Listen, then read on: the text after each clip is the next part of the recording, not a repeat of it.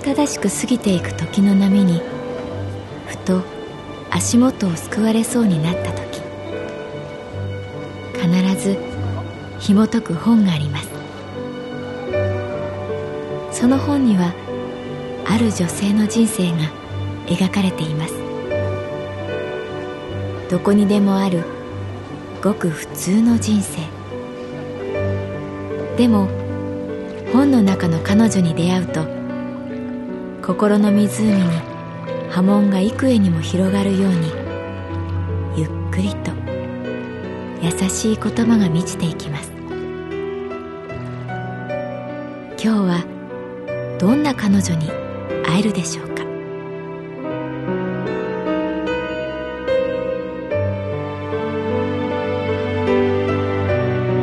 サウンドライブラリー。世界に一つだけの本。朗読は私木村多江がお送りいたします。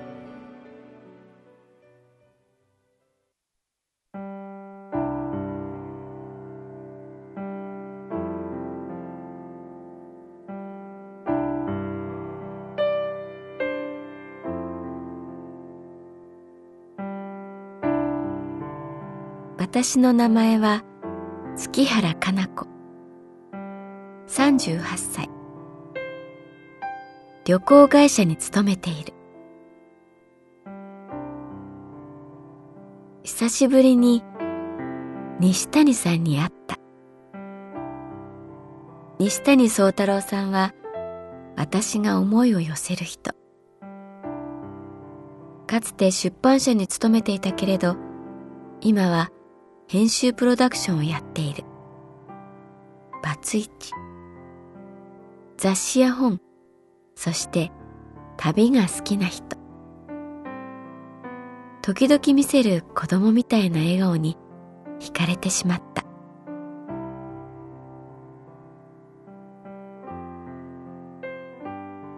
出張でマダガスカルに行ってたんです。神保町の中華料理店の名物カツカレーを食べながら西谷さんが言った。マダガスカル？ああ、恐竜みたいなトカゲや大きなゾウガメがいるところ？それはガラパゴス。マダガスカルはね、こうやって横っ飛びするキツネザルや幹が樽みたいに太いバオバブの木とか、そう、セーシェルやモーリシャスに近いインド洋に浮かぶ島。旅行会社に勤めているのに知らなくて恥ずかしい。顔が少し赤くなる。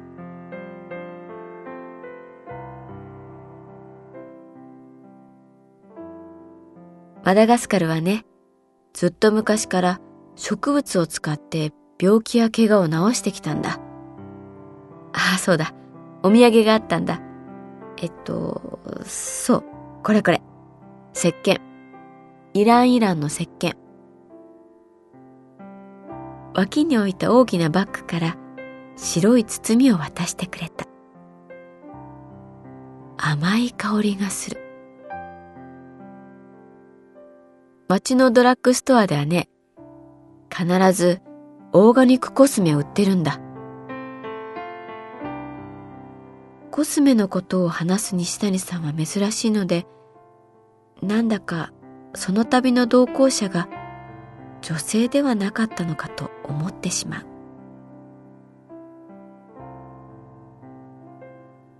白い包みを開けると貝殻の形をした石鹸が顔を出した。甘い香りがさらに強くなった。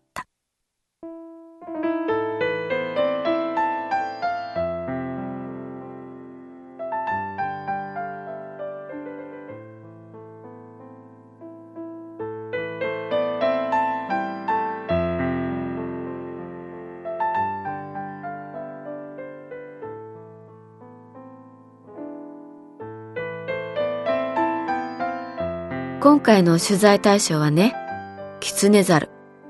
マダガスカルで生き残り、なんとか種族を残してきた彼らを写真に収め、その生態を探るっていう雑誌の企画。ジャングルに分け入ってね、ワオキツネザル、ベローシファカ、インドリー、アイアイ。たくさんのキツネザルに会ってきたよ。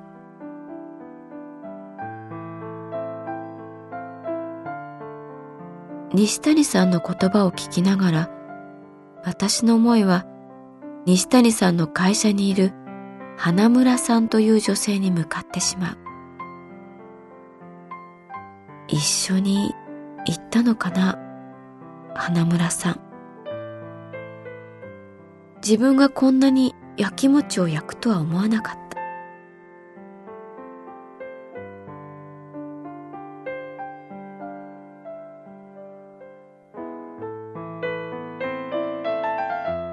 山田くん、覚えてないかな？月原さん。月原さん？ああ、はい。え、山田さん？確か月原さんのふるさと、三重県の飯高町で会った時いたと思うんだけど、カメラマン。カメラマンの山田さん。ちょっと小太りで。あ、ああ、そうそう。元甲子園球児で。ああ、思い出しました。川に石を投げてた。そうそうそう。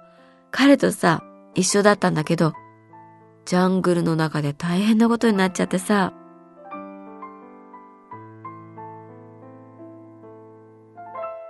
そうか。カメラマンさんと一緒に行ったんだ。安堵してカレーをスプーンですくおうとした時、西谷さんはこう言った。いやー、花ちゃんがいてくれて助かったよ。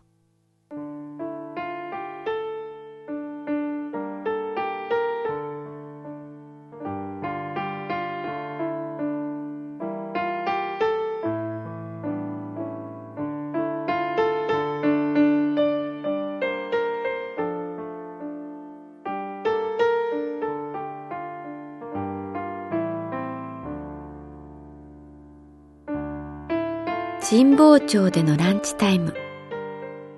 久しぶりに西谷さんと会った。マダガスカルの話を聞きながら同行した花村さんとのことを気にしている私がいた。一緒に行ったんだ。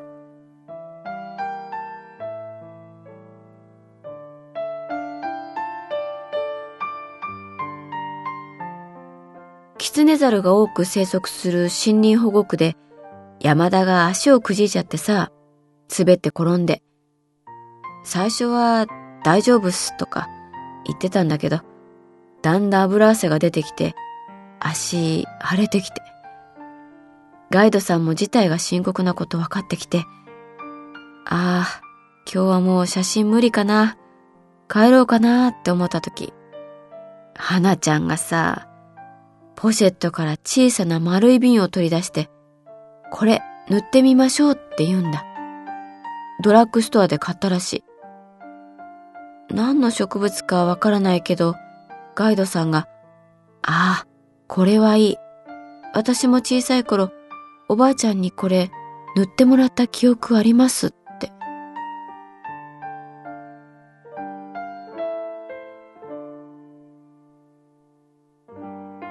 大きなバオバブの木の根元に腰掛けて、花ちゃん、山田くんの右足に黄色いクリームを塗った。不思議な香りがしてさ、なんていうのかな、発火のような、でも甘い感じ。30分くらい休んだら、山田くんが例の甲高い声で、なんかいけそうな気がします。って。で、みんなが立ち上がろうとした時、目の前を見てびっくりした。無数のキツネザルが一列になって、こっちを見てるんだ。レムール。ガイドがつぶやいた。このクリームの香りに集まったのかもしれない。いくつものつぶらで潤んだ瞳が僕たちを見ていた。山田くんがそっと一眼レフを構える。シャッターの音に彼らは一瞬ビクッとなったけれど、その場動かない。瞬きもせずにこっちを見ている。最高の写真が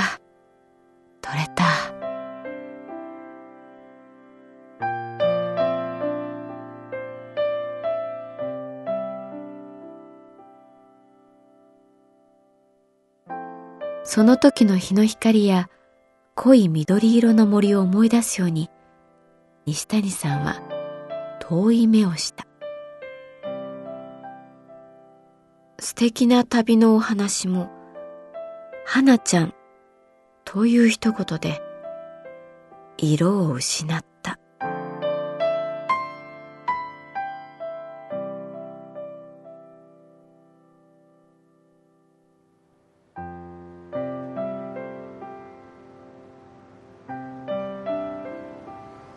ランチを終え神保町の交差点で西谷さんと信号を待っている時だった。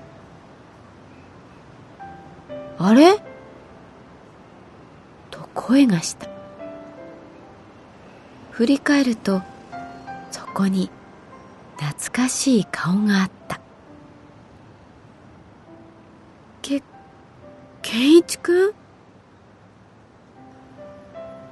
健一くんは私が昔付き合った人。西谷さんの存在に気がつくと彼は軽く頭を下げた。西谷さんも小さく頭を下げる。